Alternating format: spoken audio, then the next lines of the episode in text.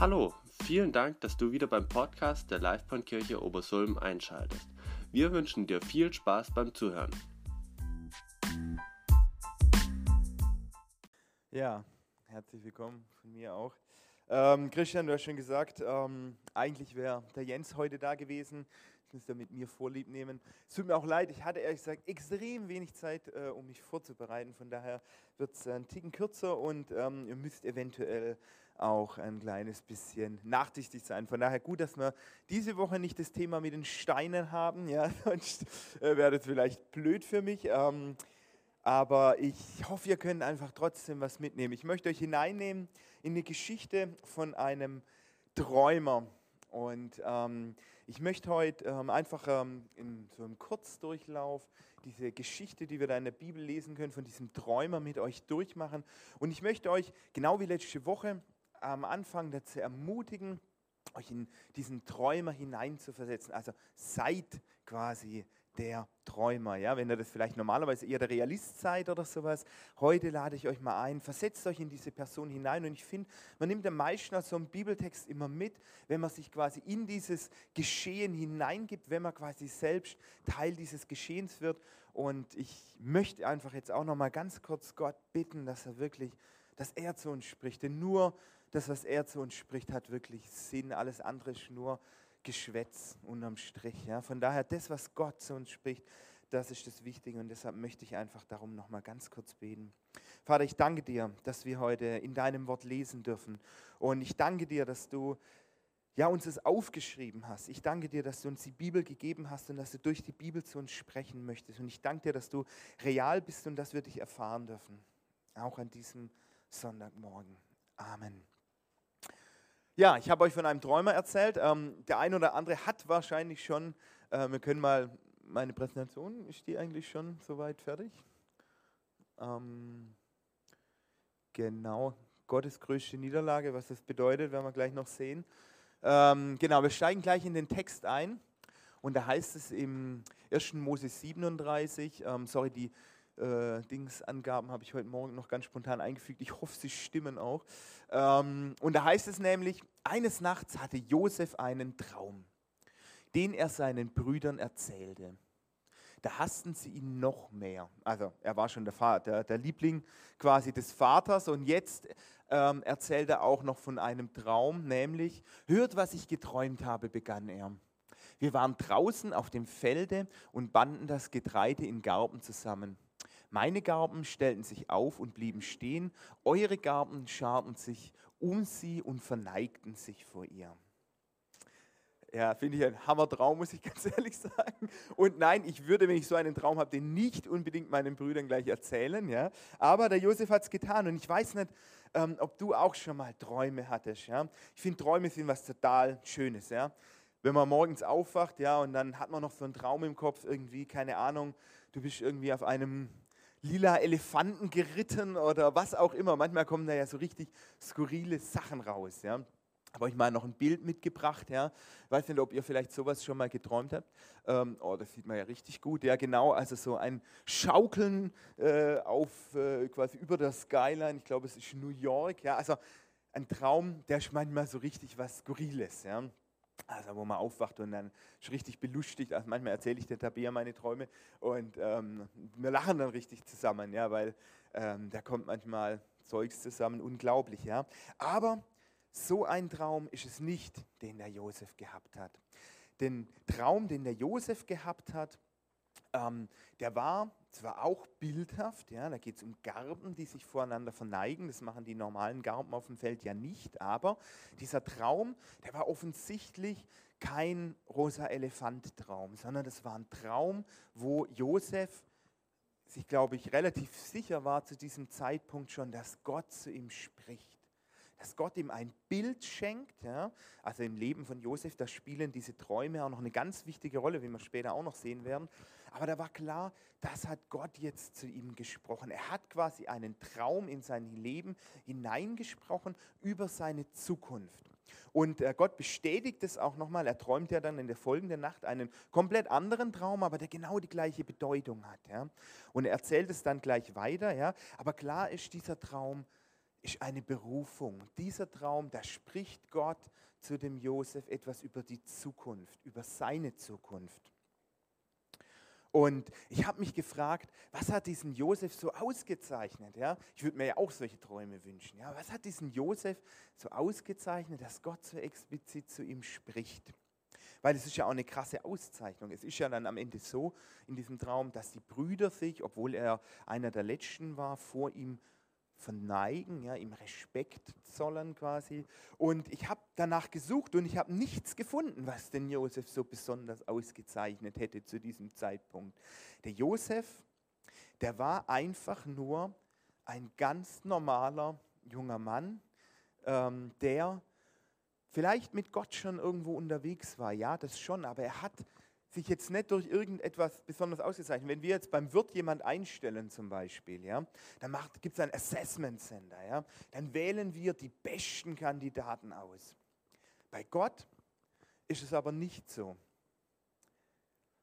Wenn wir so in der Bibel lesen, ja, dann sind wir sogar manchmal überrascht, ja, wie Gott jetzt ausgerechnet diese Person auswählen konnte, ja, der ja offensichtlich überhaupt nicht geeignet ist für diese Aufgabe. Ja.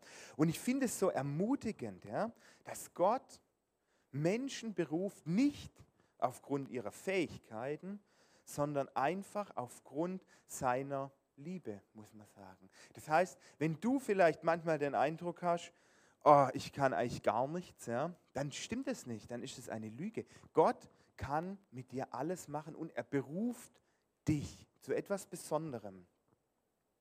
Und es ist dann ungefähr so, wie wenn ähm, Hollywood einen neuen Blockbuster dreht, ja, und ähm, keine Ahnung, irgendein Besonderer, was weiß ich, Steven Spielberg, ruft bei dir zu Hause an und sagt, du darfst die Hauptrolle spielen. Ich weiß nicht, ob dir das schon mal passiert ist. Ja, mir ist es explizit so noch nicht passiert, aber bei Gott ist es so. Gott wählt Menschen aus, um in seinem quasi naja, es ist kein Schauspiel, aber in seinem Plan für diese Welt hat er Hauptrollen zu besetzen. Und er wählt ganz normale Menschen aus, die nicht durch ein Assessment Center ausgewählt werden, sondern er wählt Laienschauspieler aus. Und ich finde es so ermutigend, weil es auch heute noch so ist, dass Gott Menschen auserwählt. Und zwar nicht nur manche wenige, sondern jeder, der sich berufen lässt, den beruft Gott zu einer besonderen Aufgabe. Und ähm, ich weiß nicht, ob du vielleicht schon mal so einen Traum hattest, ob du vielleicht einen Traum hattest oder vielleicht auch anders ausgedrückt, irgendein Brennen in deinem Herzen oder eine Berufung, ob du schon mal das Gefühl hattest, dass Gott dich für etwas beauftragt hat. Ich weiß nicht, ob du schon mal das Gefühl, so, ja, so ein richtiges Brennen in dir hattest, vielleicht auch den Wunsch danach, dass Gott dich gebrauchen möchte, dass Gott etwas Besonderes mit deinem Leben machen soll, dass Gott dein Leben Erfüllung schenken soll. Wenn nicht, dann möchte ich dich ermutigen. Es liegt nicht daran, dass du nicht zu gebrauchen bist, sondern ich möchte dich ermutigen, ja? Frag Gott, was ist deine Berufung für dein Leben? Lass Gott in dein Leben hineinsprechen. Aber vielleicht geht es dir ja auch so, dass du das Gefühl hattest, so eine Berufung gehabt zu haben und du bist losgelaufen, ja? du hast es ausprobiert und du hast es deinen Brüdern erzählt und dann ist vielleicht irgendwie sowas passiert, wie wir im nächsten Abschnitt lesen können. Als Josef, also er erzählt diese Träume, sie sind tierisch sauer, sie finden diesen Traum echt, gelinde gesagt, äh, kacke. Ja? Äh, und dann schmieden sie Pläne. Wir müssen diesen Josef loswerden. Ja? Und äh, erst wollen sie ihn umbringen, ja? aber dann passiert Folgendes. Als Josef bei ihnen ankam, zogen sie ihm sein schönes Gewand, was er von seinem Vater bekommen hat, aus und warfen ihn in eine Zisterne. Es war kein Wasser in der Zisterne. Dann setzten sie sich zum Essen und auf einmal entdeckten sie eine Karawane, die von Gilead her auf sie zukam. Es war eine Gruppe ismaelitischer Händler, die Tra Tragakant, Balsamharz und Ladanharz, was auch immer das ist, ähm, nach Ägypten brachten. Da sagte Judah zu den anderen, was haben wir davon, wenn wir unseren Bruder töten und die Tat vertuschen? Lasst uns Josef an diese ismaelitischen Händler verkaufen. Wir wollen uns nicht an ihm vergreifen. Schließlich, schließlich ist er unser Bruder, unser eigenes Fleisch und Blut. Seine Brüder waren einverstanden, also warteten sie, bis die Händler da waren. Dann holten sie Josef aus der Zisterne und verkauften ihn für 20 Schenkel, Schekel Silber an die Ismaeliter, die ihn mit nach Ägypten nahmen. Ja, keine Ahnung, ob du das nachvollziehen kannst. Du hattest einen Traum, du hattest die Hoffnung, Gott hat was Großes mit meinem Leben vor. Du hattest womöglich sogar so eine Berufung wie der Josef, ja, so eine Gewissheit, Gott macht etwas Gutes mit meinem Leben und dann, bam, bist du auf einmal verkauft nach Ägypten als Sklave. Und du fragst dich, was ist da passiert? Ja, ich möchte euch jetzt noch eine zweite Bühne eröffnen sozusagen, weil ich bin mir sicher, dass in dieser Welt alles auch eine geistliche Dimension hat. Was bedeutet eine geistliche Dimension?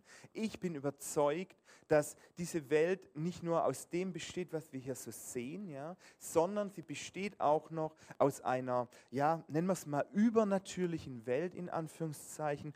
Gott ist natürlich Teil dieser übernatürlichen Welt. Aber der, der die Bibel gelesen hat, der weiß, dass es da auch einen Gegenspieler gibt. Ja? Deshalb auch dieses Schachspiel vorhin als Bild schon mal. Ja?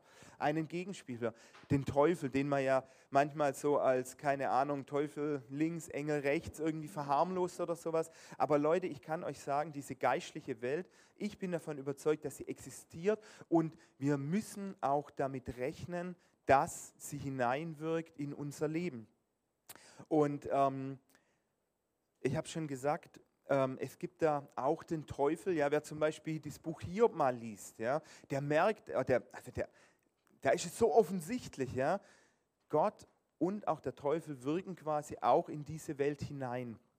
Und ähm, nicht umsonst warnt uns der Petrus in seinem Brief auch davor, dass der Teufel wie ein brüllender Löwe umhergeht und versucht, wen er verschlingen kann. Ja? Also seid euch bewusst, es gibt nicht ein, ich hatte halt Pech, sondern es gibt eine geistliche Dimension. Und deshalb nehme ich euch jetzt da noch ein bisschen hinein. Ja? Ich, ähm, ich habe mir vorgestellt, was könnte denn da passiert sein? Ich weiß, das steht so explizit nicht in dieser Bibel drin. Ja?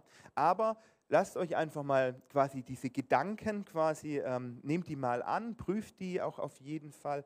Aber ich könnte mir so richtig gut vorstellen, dass ähm, der Teufel, ja, von dem wir wissen, bei Adam und Eva, ja, dass er auch mitbekommen hat, dass es irgendwann mal einen Retter geben wird, der nicht nur die Trennung zwischen Menschen und Gott aufheben wird, sondern dieser Retter wird auch ihn, den Teufel, endgültig vernichten. Er wird ihm den Kopf zertreten. Ja?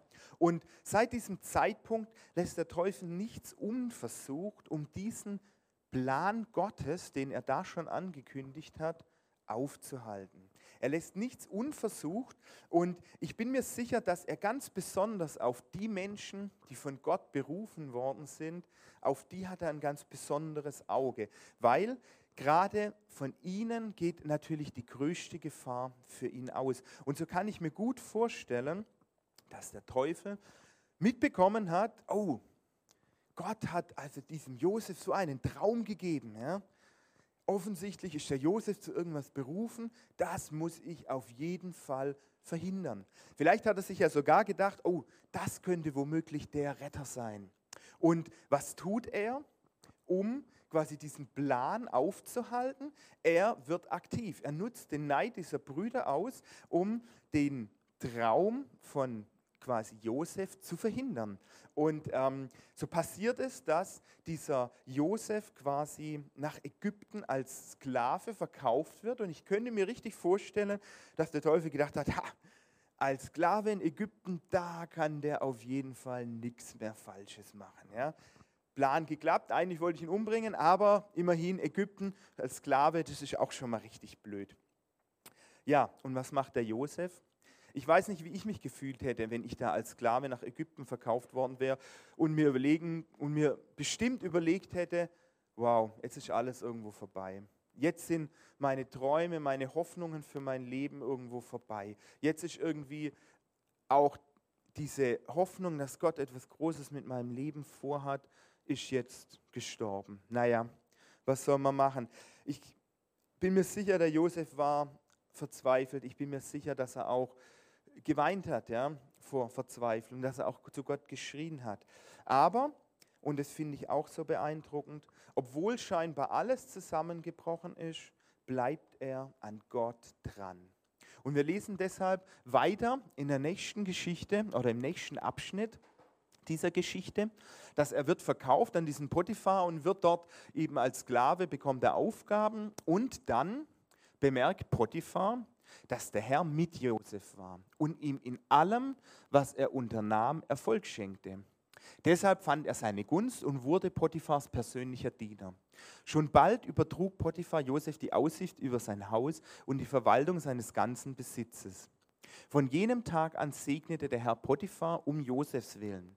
Alle Arbeiten im Haus gelangen, die Ernte fiel gut aus und sein Viehbestand vergrößerte sich ständig. Deshalb gab Potiphar Josef Vollmacht über seinen ganzen Besitz. Ja, wow.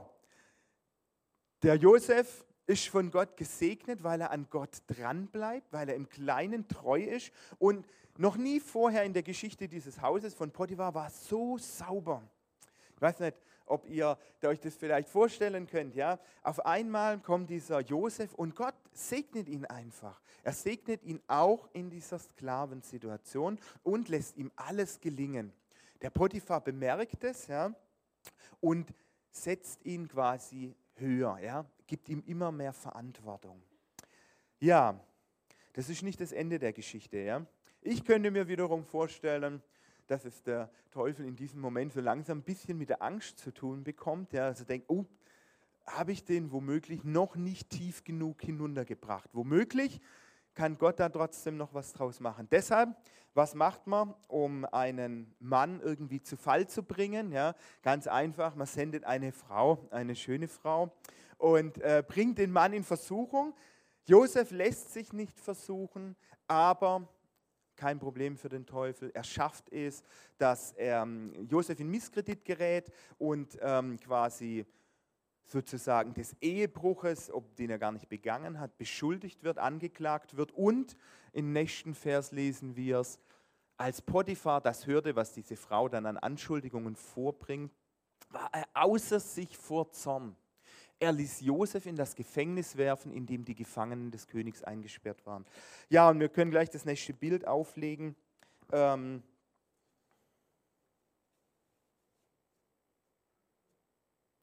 Gefängnis. Damals ein Todesurteil auf Raten, wenn man so will. Und spätestens jetzt wäre ich, glaube ich, als Josef einfach zusammengeklappt. Wäre ich so entmutigt gewesen, weil ich mir gedacht hatte, jetzt ist schon meine Träume haben sich nicht erfüllt. Jetzt ist schon quasi nicht das eingetreten, was Gott mir eigentlich Tolles für mein Leben versprochen habe. Dann werde ich als Sklave verkauft. Ich bleibe trotzdem an Gott dran. Ja, ich bleibe treu im Kleinen. Und dann kriege ich nochmal so richtig einen äh, rechten Haken wie von Klitschko, der mich so richtig umhaut. Und jetzt bin ich in diesem Gefängnis, in dieser Dunkelheit und ich bin so richtig enttäuscht. Ich weiß nicht, ob du das kennst, ja? dass du das Gefühl hattest, deine ganzen Träume, dein ganzes Leben ist irgendwo zusammengebrochen. Ich weiß nicht, ob du das Gefühl kennst, der Verzweiflung, das Gefühl, dass Gott dich irgendwo auch verlassen hat, dass Gott dich im Stich gelassen hat. Und vielleicht kennst du auch das Gefühl, ich, ich kenne so diesen Gedanken, können wir mal die nächste Folie auflegen, ja, dass sich mein Leben so ein bisschen anfühlt wie so ein Schachspiel. Teufel spielt gegen irgendwie Gott und ähm, eine Figur nach der anderen muss irgendwie das Spielfeld verlassen, ja, und ich habe das Gefühl, ähm, ich werde ausgewechselt. Ich bin einfach eine der Figuren, wo Gott eben verloren hat. Ich könnte mir vorstellen, dass der Josef sich genauso gefühlt hat, dass Gott eine schwere Niederlage ausgerechnet in seinem Leben quasi hinnehmen muss sozusagen. Und in diesem Moment, in diesem Gefängnis sieht auch alles danach aus. Da helfen dann auch keine so, keine Ahnung, ermutigenden äh, Schulterklopfer, wird irgendwie schon alles gut oder sowas. Wenn du diese Verzweiflung kennst, wenn du das Gefühl hast, Gott hat dich irgendwo vergessen, Gott hat quasi seine Versprechen nicht eingehalten, Gott hat eine Niederlage in deinem Leben erlebt, dann kennst du das Gefühl von diesem Josef. Und wenn wir hier stehen bleiben würden, dann wäre es auch irgendwie total frustrierend. Bevor wir jetzt aber einen Schritt weitermachen, möchte ich euch noch ein paar hundert Jahre später mitnehmen in eine Situation, wo es genauso ausgesehen hat. Da heißt es nämlich, um die Mittagszeit wurde es plötzlich im ganzen Land dunkel, bis drei Uhr. Gegen drei Uhr rief Jesus mit lauter Stimme, Eli, Eli, Lama Asabtani, wie auch immer man das ausspricht. Das bedeutet, mein Gott, mein Gott, warum hast du mich verlassen? Einige der Vorübergehenden hatten ihn falsch verstanden und dachten, er riefe nach dem Propheten Elia. Einer lief und tauchte einen Schwamm in Weinessig und hielt ihn auf einem Stab hoch, damit er trinken konnte. Aber die anderen sagten, lass ihn in Ruhe, wir wollen sehen, ob Elia kommt und ihn rettet. Da schrie Jesus noch einmal und starb. Wow, das ist die totale Niederlage. Und ich bin mir sicher, dass auch an dieser Stelle der Teufel gedacht hat, ja, jetzt habe ich es geschafft. Der Sohn Gottes ist tot. Die Hoffnung der Menschheit ist tot. Ich habe dieses Spiel gewonnen. Und ich kann mir richtig vorstellen, ja, wie er sich über seinen Sieg gefreut hat. Und auf dem nächsten Bild, das drückt es auch so richtig aus, finde ich, ja. So dieses, die Sonne geht unter, die Nacht kommt, es sieht alles irgendwo nach Dunkelheit aus. Aber wir wissen es natürlich, Gott hat das Spiel überhaupt nicht verloren, sondern die größte, diese totale Niederlage, die nach der es erst aussah, auf dem nächsten Bild sehen wir es auch, die verwandelt sich in den totalen Sieg. Gott hat überhaupt nicht bei Jesus die Kontrolle verloren. Gottes Sohn ist nicht gestorben aus Versehen oder weil Gott es nicht hinbekommen hätte, ihn am Leben zu erhalten, sondern er ist deshalb gestorben, weil sein Tod quasi Teil dieses perfekten Heilsplan Gottes war. Und ich kann mir auch wieder so richtig vorstellen, wie dem Teufel die Kinnlade runterklappt, als er kapiert, dass Gott ihn sogar benutzt hat, um seinen Plan in Erfüllung gehen zu lassen. Diesen Plan, den er versprochen hat, dass die Trennung zwischen Mensch und Gott, dass die aufgehoben wird die hat er von so langer Hand geplant und der Teufel hat in so vielen Stellen versucht, es aufzuhalten und hat genau in dem, was er getan hat, dafür gesorgt, dass Gottes Plan am Ende aufgeht. Und dieses fulminante Finale sozusagen, das erinnert mich an, ich weiß nicht, kennt jemand den Film Oceans 11 oder sowas, ja, so diese Gangsterkomödie, ja, wo am Ende alles so aussieht, wie wenn der Plan überhaupt nicht aufgeht und alle quasi im Knast enden. Und dann ist es so, am Ende kommt die Auflösung und auf einmal macht alles Sinn. All die Fehler, die irgendwo vermeintlich passiert sind, waren eingeplant. Und am Ende kommen, jetzt in diesem Fall die Gangster, zu ihrem großen Erfolg. Und hier am Kreuz, Leute, da ist es so, dass Gott zum Sieg kommt. Und wenn wir auch nochmal zurückblättern zum Josef, auch da war es dann eben so, dass Gott genau diesen tiefen Fall dazu gebraucht hat, um den Josef in die Position zu bringen, um seine Brüder, die Ägypter und quasi das Volk Israel sozusagen zu retten. Und ähm, genauso wie das manchmal in unserem Leben irgendwo so erscheint, ja, dass wir vielleicht das Gefühl haben, Gott hat das Spiel verloren. Ja? Da möchte ich dir heute Morgen diese Ermutigung zusprechen. Gott hat das Spiel überhaupt nicht verloren. Gott hat dich nicht verloren. Gott hat auch deine Träume, Hoffnungen nicht vergessen. Du bist nicht irgendeine Schachfigur, die quasi ähm, ähm, im Spiel von Gott verloren gegangen ist, sondern wir können einfach aus dieser Geschichte herauslesen, dass Gott immer zum Sieg kommt. Egal wie dunkel es manchmal vielleicht in unserem Leben ausschaut, wir dürfen diese Hoffnung einfach mitnehmen, dass Gott immer zum Sieg kommt. Und vielleicht hast du dich in dieser Situation auch gefragt, von wegen, habe ich versagt? Lag es daran, dass ich zu wenig geglaubt habe? War ich zu wenig geistlich vielleicht auch? Habe ich was auch immer was getan, um quasi Gott aufzuhalten?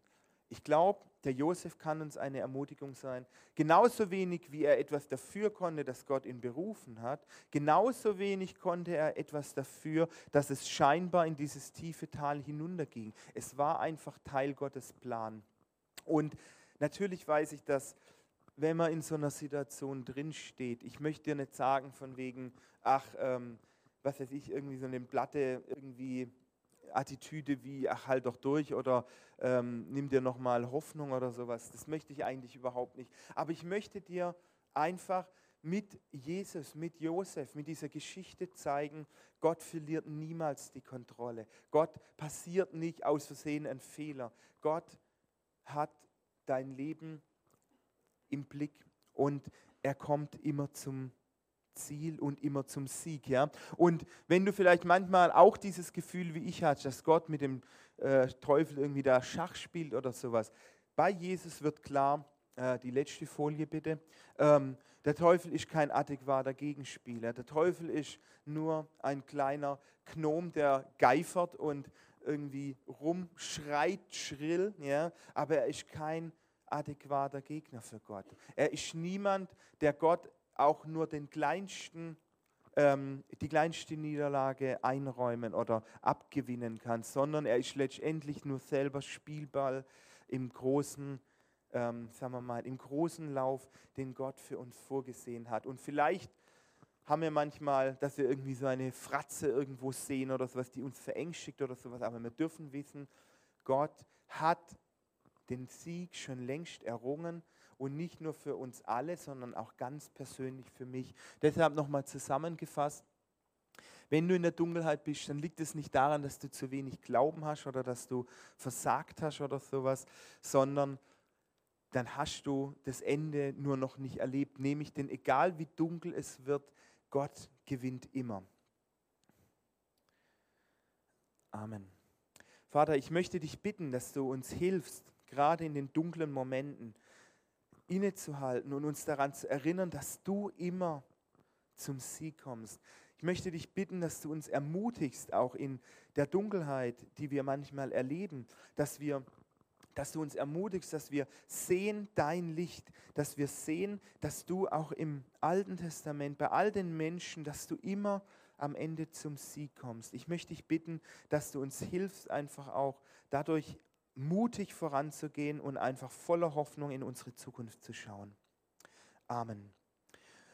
Ja, ich habe euch noch zwei Fragen mitgebracht. Einfach, ich möchte durch ermutigen. Ja, ähm, wir werden jetzt noch mal zwei Lieder mit der Band singen. Denk einfach noch mal drüber nach. Ja, hat Gott? Ähm, können wir die letzte Folie bitte aufmachen? Da habe ich die Fragen auch noch mal aufgeschrieben. Ähm, hast du einen Traum für dein Leben? Hast du eine Berufung für dein Leben? Wenn ja, welche.